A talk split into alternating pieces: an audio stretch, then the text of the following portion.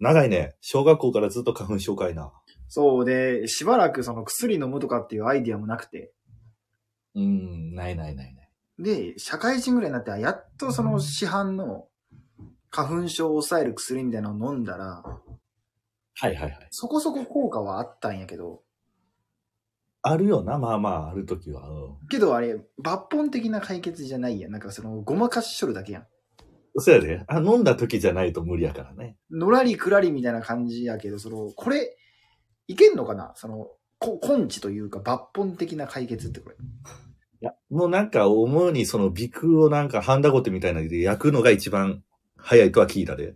鼻を終わらせるんや。うん。もう鼻を。もうん。F にする。うん。う、鼻を、すべてが、すべてが F になるみたいに言うな。